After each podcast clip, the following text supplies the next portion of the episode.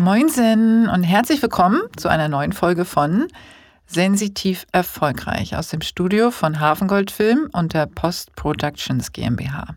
Mein Name ist Janet Braun und ich bin Profilerin.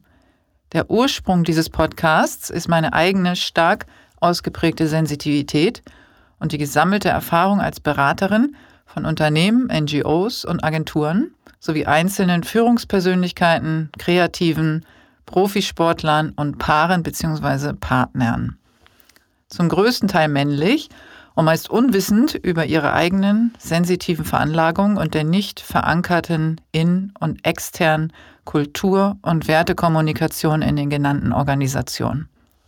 Mehr zu meiner Arbeit und mir findet ihr auf meiner Webseite janetbraun.de.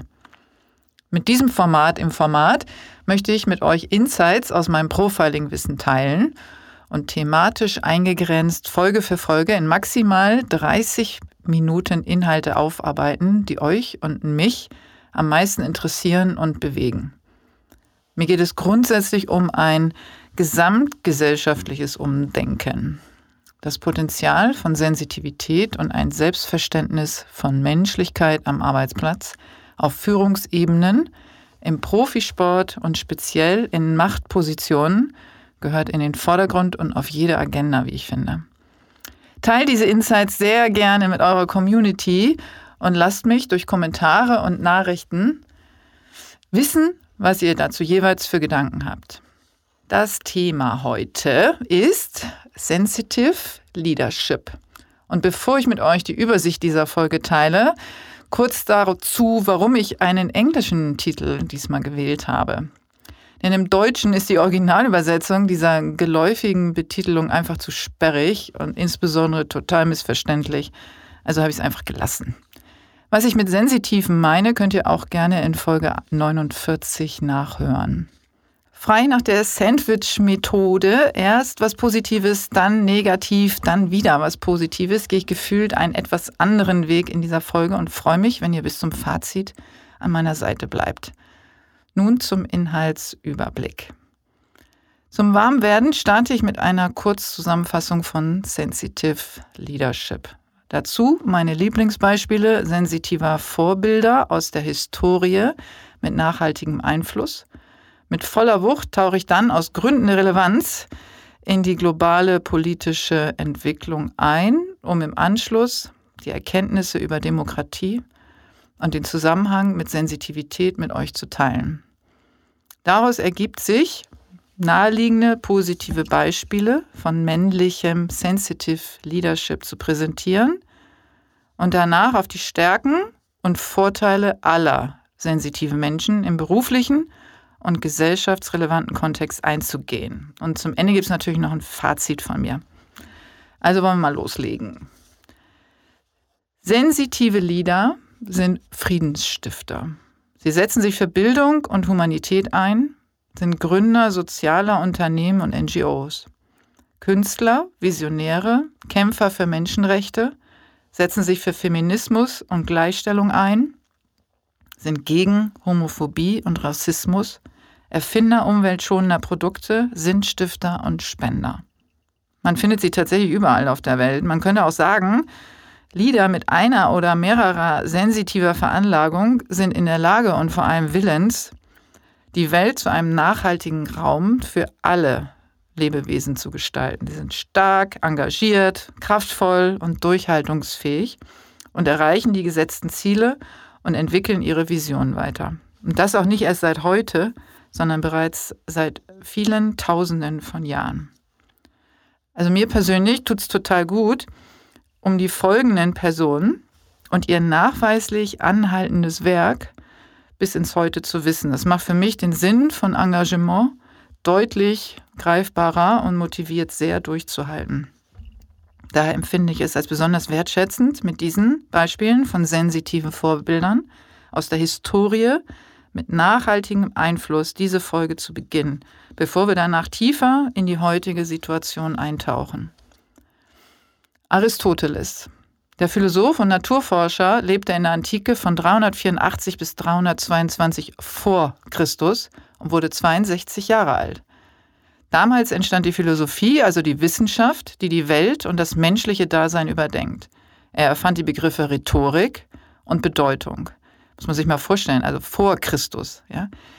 Seine Werke gelten noch heute als grundlegende Literatur und prägten die Denkweise der modernen Welt. Seine Naturlehre über die wichtige Verbindung von Mensch und Natur galten für die damalige Zeit als super fortschrittlich und als Grundlage für spätere Gesetze. Und da muss man auch sagen, das ist heute noch super fortschrittlich. Und äh, das ist jetzt doch einige tausend Jahre her. Rudolf Steiner, der Begründer der Anthroposophie, eine sehr interessante Geisten, Geisteswissenschaft, by the way, wurde 1861 im heutigen Kroatien geboren und verstarb 1925 mit 64 Jahren in Dornach. Sein Leben und Werk ist ungewöhnlich und voller Anregung. Seine Entwürfe einer anderen Wissenschaft, einer neuen Pädagogik wie die Waldorfschulen, für Medizin und Landwirtschaft sind noch heute deutlich sichtbar. In Kunst, sozialer Gestaltung und praktischen Initiativen. Mahatma Gandhi, der 1869 in Indien geborene und 1948 mit 78 Jahren durch ein Attentat verstorbene Jurist, war politischer und geistiger Führer der indischen Unabhängigkeitsbewegung gegen Englands Kolonialmacht. Bereits als junger Anwalt entwickelte er folgende Prinzipien. Das unbedingte Festhalten an der Wahrheit und der Idee, dass der Appell an Herz und Gewissen des Gegners effektiver ist, als sich auf Drohung oder Gewalt zu stützen. Damit ist die Vorstellung verbunden, dass jede Gewaltausübung schlechtes Karma erzeugt und sich auf die Zukunft des Täters negativ auswirkt. Ein Glaube, der mir persönlich tatsächlich auch schon ähm, oft Trost gegeben hat. Sein Name gilt heute als Synonym für gewaltlosen Widerstand für die Freiheit und die Wahrung der Menschenrechte. Albert Einstein. Der Physiker wurde 1879 als Sohn jüdischer Eltern in Ulm geboren und verstarb 1955 mit 76 Jahren. Er war nicht nur ein genialer Wissenschaftler, sondern machte sich auch viele Gedanken über den Sinn des Lebens und den Menschen.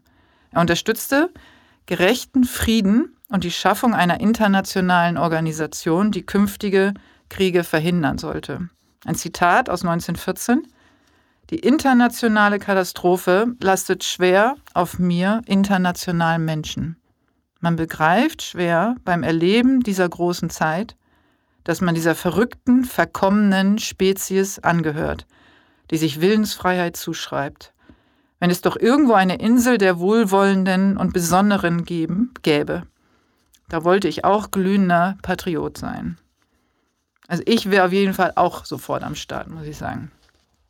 Astrid Lindgren, die schwedische Schriftstellerin, wurde 1907 bei Vimmerby geboren und ist 2002 mit 94 Jahren in Stockholm verstorben.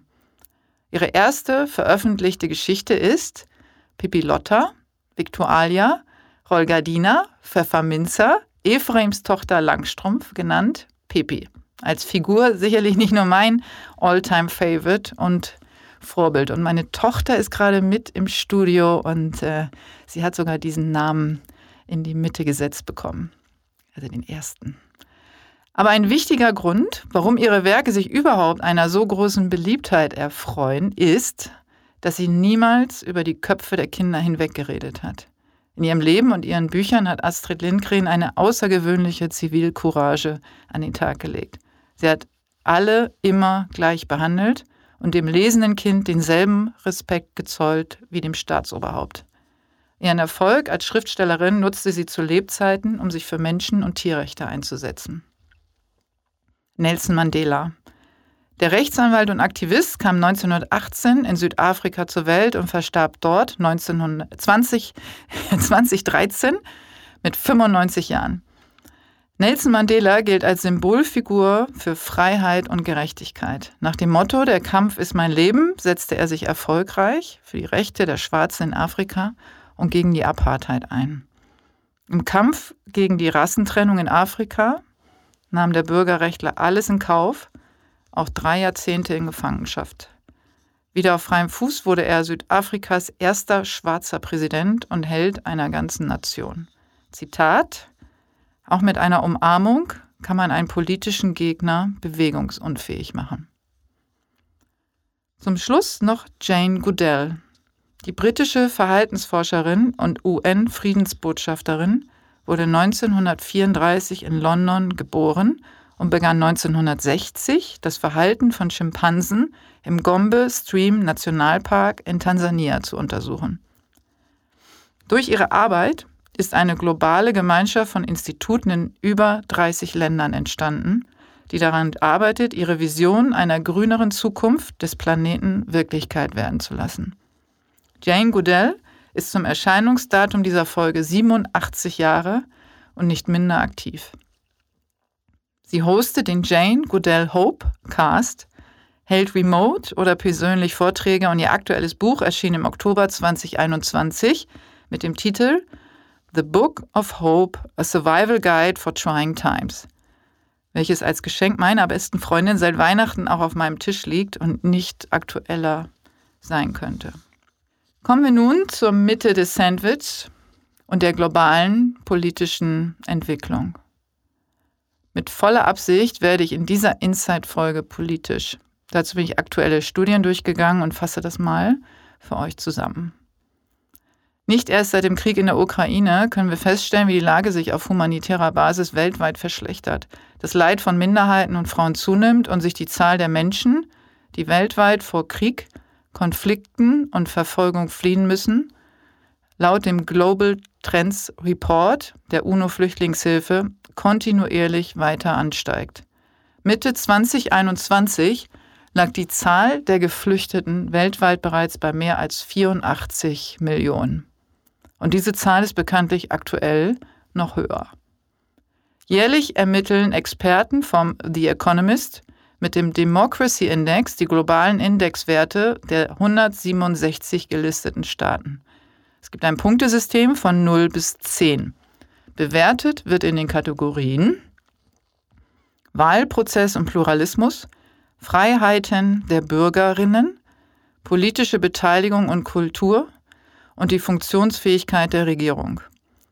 Der Wert verschlechterte sich 2021 zum zweiten Mal in Folge von den Durchschnittswerten 5,37 auf 5,23. Laut den Analysten lebt nur etwa 45,7 Prozent der Weltbevölkerung in einer Demokratie und lediglich 6,4 Prozent davon in einer vollständigen Demokratie. Dazu später noch einmal. Heißt, Demokratien stehen unter Druck und die Autokratien und Diktaturen nehmen zu. Kurz zu den Begrifflichkeiten. Demokratie bedeutet wörtlich übersetzt Herrschaft des Volkes und kommt aus dem Griechischen. Alle Menschen haben grundsätzlich die gleichen Rechte und Pflichten, dürfen ihre Meinung äußern, sich informieren und versammeln. Der Staat muss sich an bestimmte Gesetze und Pflichten halten, die in einer Verfassung verankert sind. Eine Autokratie ist ein Regierungssystem, in dem eine Person, ein Autokrat, alle politischen, wirtschaftlichen, sozialen und militärischen Kräfte besitzt. Die Regeln des Autokraten sind unbegrenzt und unterliegen keiner rechtlichen oder gesetzlichen Beschränkung. Unter Autokraten versteht man Politiker, die meist ihre Wahl als Freifahrtsschein zur absoluten Kontrolle auslegen – Sie versuchen die Macht der Institutionen auf sich zu übertragen.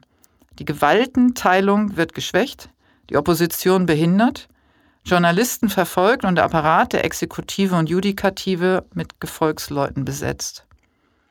Eine Diktatur ist per Definition ebenfalls eine Autokratie, die jedoch auch von einer Elitegruppe wie einer militärischen oder auch religiösen Ordnung regiert werden kann. Seit Untersuchung im Jahr 2006 hat bei fast 60 zusätzlichen Regierungen die Bereitschaft, gesellschaftliche Konflikte gemeinsam mit der Bevölkerung zu lösen, abgenommen. Einmal gewählt, beschneiden viele Autokraten die Rechte der Bürger, um ihre Macht auszubauen. Der Krieg in der Ukraine zeigt deutlich diese negative Entwicklung. Autoritäre Taktiken werden angewandt, die Konzentration gilt der einseitigen politischen und wirtschaftlichen Machtsicherung, der jegliche humanitäre Entwicklung untergeordnet wird. In den vergangenen zehn Jahren hat nahezu jede fünfte Demokratie an Qualität eingebüßt. Einige Länder wie Brasilien, Bulgarien, Indien, Serbien, Ungarn und Polen gelten laut dem Democracy Index 2021 als unvollständige Demokratien.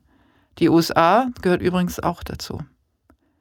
Eine sehr empfehlenswerte Studie meiner Meinung nach. Ich habe mir mal alle 137 Staaten, die dort gelistet sind, angeschaut. Welcher Staat hat wie viele Punkte nach dem zuvor genannten Punktesystem 0 bis 10 erhalten? Welcher gilt als vollständige Demokratie? Welcher als autoritäres Regime? Und wer regiert dort eigentlich? Deutschland wird als eins von nur 21 Ländern weltweit als vollständige Demokratie eingestuft. Nicht mit der Höchstpunktzahl, aber immerhin. Die Zahl 21 hat mich tatsächlich echt umgehauen. Also man vermutet ja einiges, aber nachgewiesen und schriftlich fixiert hat das in mir erstmal einen echten Schock ausgelöst. Sieben Länder sind ganz oben zwischen neun und zehn Punkten verordnet. Island, Norwegen, Schweden, Finnland, Irland, Dänemark und Neuseeland. Ja, und äh, was soll ich sagen, ohne verdammt populistisch zu klingen? Fünf von diesen sieben Staaten werden, Überraschung, von Frauen regiert. Während ausnahmslos alle 53 autoritären Regime mit den Punkten 0 bis 4 von Männern regiert bzw. dominiert werden. Und damit komme ich zum Punkt meines Ausflugs in die Politik und den Erkenntnissen über Demokratie und den Zusammenhang mit Sensitivität. Sind es vielleicht doch die Frauen, die die Welt mit ihrem Verständnis von humanitärer und freier politischer Ordnung gerechter und lebenswerter machen? Hier sprechen ja Zahlen, Daten, Fakten und kein Gefühl, welches die meisten wahrscheinlich eh schon hatten. Wenn ich mit meinem Podcast der auf die sensitiven Männer ausgerichtet ist und war, völlig auf dem Holzweg, könnte man vielleicht denken oder kann auch eine These sein. Aber das wäre natürlich viel zu einfach und meine Erfahrungen und Kenntnisse zur Empathie und erweiterter Sensitivität sind glücklicherweise viel umfangreicher. Aber es gibt einen Punkt, den man leider nicht verschweigen kann und sollte die ursprünglich Frauen zugeordneten und sogenannten weichen, gemeinschaftsorientierten Eigenschaften sind die, um die es in der demokratischen Führung einer vollständigen Demokratie geht. Und das sind folgende. Empfänglich und zugänglich ohne die Form eines zentralisierten Machtverständnisses. Den Werten Toleranz und Kooperation verpflichtet. Dafür Sorge tragend, dass sich die Bürger aktiv an politischen, wirtschaftlichen und kulturellen Entscheidungen in Bezug auf die Gemeinschaft beteiligen können. Die Menschenrechte, die Freiheit der Meinungsäußerung und der Religion sowie den Zugang zu einem gleichberechtigten Schutz der Bürgerrechte zu schützen und zu fördern. Die Rechte von Minderheiten zu achten und deren Bedürfnisse und Meinungen zu berücksichtigen. Eine Demokratie zeichnet sich besonders dadurch aus, dass das Gemeinwohl gewährleistet wird. Entscheidungen werden nach den Wünschen der Mehrheit getroffen. Da wird jetzt der ein oder andere Mann sagen, dass das ja nicht nur Frauen können und auch umsetzen. Und da bin ich ganz und gar der gleichen Meinung. Was, Gott sei Dank, auch die 15 männlichen Regierungen der 21 vollständigen Demokratien eindeutig zeigen, die ich der Ordnung halber schnell komplettieren möchte acht bis neun Punkte und damit nur etwas unter den Top 7 liegen Kanada, das Vereinigte Königreich, Niederlande, Deutschland, Schweiz, Österreich, Luxemburg, Liechtenstein, Australien, Uruguay, Costa Rica, Japan, Südkorea und Taiwan. Und an dieser Stelle kann ich aus meiner Erfahrung sagen, dass bereits ausreichend Material vorhanden ist, um zu belegen, dass Sensitive Leadership nicht weiblich im klassischen Sinne ist, sondern es vielmehr um die Haltung geht, sein Inneres auch im Außen zu leben und sich insbesondere als Mann davon frei zu machen, was in vielen Strukturen noch als männlich deklariert und als Führungsstil erwartet wird. Macht- und Statussymbole sind in den meisten Organismen und Gesellschaften weiterhin der Ausdruck von Erfolg.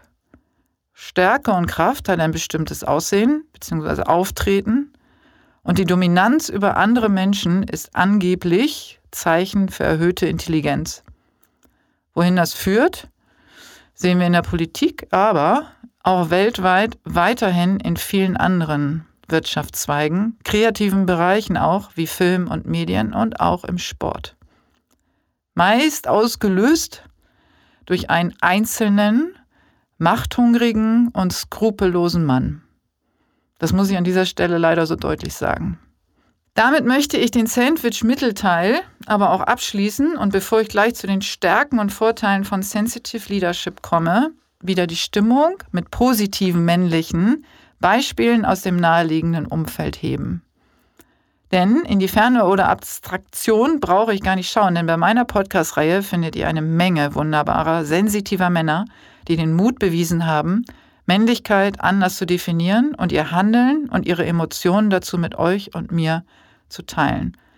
Sie dienen als Mutmacher und erfolgreiche Praxisbeispiele, an denen man sich sehr pragmatisch und auch realitätsnah orientieren kann.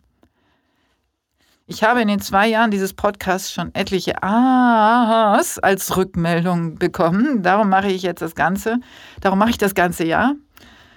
Und äh, zum heutigen Thema möchte ich euch folgende Herren zum Nachhören gerne empfehlen. Los geht's mit Janis Wahl, Geschäftsführer der Fair Narrative GmbH. In Folge 1 erzählt er, was für ihn sensitiv erfolgreicher Führungsstil bedeutet, wie viel Sinn es macht, auch an andere zu denken und wie er mit Krisensituationen umgeht und die Zukunft sieht. Zu der All-Profit-Organisation Viva Con Aqua de St. Pauli findet ihr bei mir gleich zwei Gründer. Zum einen Folge 5 mit Micha Fritz. Der bekennende Aktivist und ADHSler erzählt uns in dieser Folge, was es mit Parallelwahrnehmungen auf sich hat. Welche Art von Feedback Micha für konstruktiv hält, auch wenn das mal wehtut. Und hält ein Plädoyer für die Stärken von Menschen mit hyperaktiven Tendenzen. Zum anderen spricht in Folge 21 der scheinbar furchtlose Visionär Benjamin Adrian, wie er Entscheidungen trifft, es schafft, auf seine Intuition zu hören und daraus Schritte abzuleiten. In Folge 8 schildert Michael Trautmann, Unternehmer, Berater und Podcaster, eindrucksvoll und auch tiefsinnig, wie er sich durch verschiedene Gründungen, Erfahrungen und Reflexionen einem völlig anderen Führungsstil genähert hat und welche Menschen er heute in sein Team holt. Mit Dr. Uwe Samuels erlebt ihr in Folge 12 einen extrem umtriebigen Weltverbesserer. Uwe hat das tiefe Bedürfnis entwickelt, Einfluss zu nehmen, wirklich etwas zu verändern und ist allzeit bereit, eine Revolution anzuzetteln. Über Tyron Ricketts erfahrt ihr in Folge 15, dass er nicht nur Schauspieler und Musiker ist, sondern auch Gründer und Geschäftsführer der Produktions- und Beratungsfirma Pantertainment. Als Person of Color ist es seine persönliche und die Mission seiner Firma, Diversität und Inklusion zu etablieren und sich gegen Rassismus und Ausgrenzung einzusetzen. Die Gastrolegende Patrick Rüther, Folge 19, führt gemeinsam mit Tim Melzer mehrere Restaurants und ist Gründer der Tellerrand Consulting. Als Patrick sich mehr und mehr Gedanken macht, wie er seine sensitive Seite in den Berufsalltag einbringen kann, stellt er sich die berechtigten Fragen. Geht Sensitivität im Gastroarbeitsleben eigentlich? Ist es Männern gestattet, diese Seite zu zeigen? Und findet vielleicht gerade eine Emanzipation aus der männlichen Perspektive statt? Der Co-Founder und General Partner bei Planet A, Tobias Seikel, war in Folge 37 mein Gast. Mutig, lösungsorientiert und zielstrebig nimmt er positiven Einfluss auf die Welt.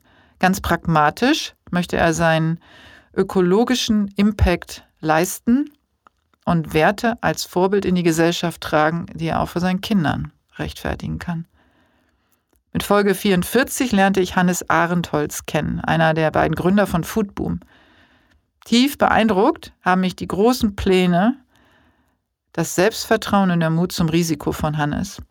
Offen erzählt er, dass Tränen, schlaflose Nächte und Konzentrationsschwächen zum Lernprozess dazugehören und es ist gut, sich von außen auch mal Hilfe zu holen. In Folge 46 war mit dem Intrapreneur Tuan Nguyen, Gründer und Managing Director von Jungformat Nerd, der bisher letzte einzelne Mann mein Gast. Ein Best-Case-Beispiel des sensitiven Mannes, der genau daraus seine beruflichen Skills geformt hat. Er erzählt, wie er seine Ressourcen und seine Superkraft schützt und schärft und diese in Visionen umsetzt. So. Und nun ist auch der Zeitpunkt gekommen, wo ich die Frauen wieder mit ins Spiel bringe. Nicht nur werde ich im folgenden Abschnitt wieder in die Verallgemeinerung des sensitiven Menschen ohne Geschlechtszuordnung zurückkehren, sondern kündige auch an, dass in Staffel 3 meines Podcasts ausschließlich Frauen meine Gästinnen sein werden, worauf ich mich persönlich extrem freue und ich hoffe ihr auch. Ah, und wenn ich mich mit irgendwas gut auskenne, dann mit den Stärken von sensitiven Menschen. Und diese im Unternehmens, was diese im Unternehmenskontext ausmachen, habe ich mit den aktuellen und vergangenen Beispielen umrissen und möchte jetzt endlich die Frage beantworten, welche Vorteile sich denn nun beispielhaft im Leadership-Zusammenhang ergeben. Here we go. Durch die ausgeprägte Wahrnehmung von Unterschwelligem ist es schwer, eine sensitive Führungspersönlichkeit zu belügen oder zu betrügen. Daraus resultiert eine Form der authentischen Unbestechlichkeit. Die häufig vorkommende Vielbegabung bei sensitiven Menschen ermöglicht das Verständnis für und das Einfühlen in die unterschiedlichsten Arbeitsfelder und die darin arbeitenden Experten. Durch das Differenziervermögen können komplexe Details besser wahrgenommen werden. Die Fähigkeit zur Abstraktion und zum vorausschauenden Denken macht aus sensitiven Menschen die geborenen Visionäre und Spieleentwickler. Beraten und anleiten gelingt sensitiven Menschen durch das aufmerksame Beobachten und beträchtliche Empathievermögen besonders gut. Es besteht ein hohes Qualitäts- und Ästhetikbewusstsein. Das macht das Endergebnis von Produkten und Projekten im erhöhten Maße wertvoll. Sensitive Menschen sind ausgezeichnete Zuhörerinnen und können sich viele Dinge, Wünsche, Bedürfnisse und Informationen gut merken und auch zu einem späteren Zeitpunkt abrufen, wenn sie die passende Verknüpfung zu der Situationsquelle wiederherstellen. Es besteht ein enger Kontakt zum Körper. Bewusste, sensitive Menschen spüren bei sich aber auch bei anderen, Erschöpfung wie auch Vitalität und können dadurch Belastbarkeiten besser beurteilen. Daraus ergibt sich eine gute Einschätzung bezüglich der individuellen Biorhythmen von Mitarbeitern und dessen Einsetzbarkeit. Visionen werden immer innerlich und extern nach ihrer Zukunftsfähigkeit überprüft. Ein sensitiver Mensch ist durchaus sehr zielstrebig und ergebnisorientiert. Der Einsatz für Minderheiten und Diversity liegt ihnen besonders am Herzen. Man kann sich sicher sein, dass alle Menschen gleich behandelt und geachtet werden. Ungerechtigkeiten bereiten ihnen körperliche und seelische Schmerzen. Wenn man all das betrachtet und berücksichtigt, dürften in der demokratischen, empathischen und zukunftsorientierten Welt keine Fragen mehr bezüglich Leadership Skills offen sein. In den volldemokratischen Ländern hat sich auch bereits einiges getan. Gelernt an diesem Punkt haben wir jedoch auch, dass es weltweit mehr autokratische oder hybride Länder gibt, deren Regierungen und Gesellschaften ein völlig anderes Interesse verfolgen. Das soll keine Entmutigung sein, Sonst würde ich auch meine Arbeit und meinen Podcast jetzt äh, an dieser Stelle direkt niederlegen. Was es jedoch ganz klar sein soll, ist ein Weckruf. Es ist keine Zeit darüber nachzudenken, ob ein sensitiver Führungsstil mit visionärem, global vernetzten Denken und Handeln angebracht oder schon durchführbar ist. Es sind genau diese Eigenschaften, die Frieden und Gemeinschaftswohl im Sinn haben. Und ich bin davon persönlich überzeugt, dass diese Werte mit voller Power in die Führungs- und Machtetagen ziehen müssen, damit wir als Gesellschaft eine Chance haben, einen humanitären Wandel zu gestalten. Dafür aktiv werden und einstehen, Haltung zeigen und handeln. Mit dem realistischen Blick präventiv und zur Problemvermeidung. Zukünftig die Besetzung von Führungsrollen, die Auswahl von Geschäftspartnern, die Ernennung von Vorständen und letztlich die Wahl der Politposition gut nach den genannten Kriterien überprüfen. Und schließlich konstruktiven Mut, Besonnenheit und Durchhaltevermögen denen gegenüber zeigen, die ich in der Folge Psychopathie beschrieben habe.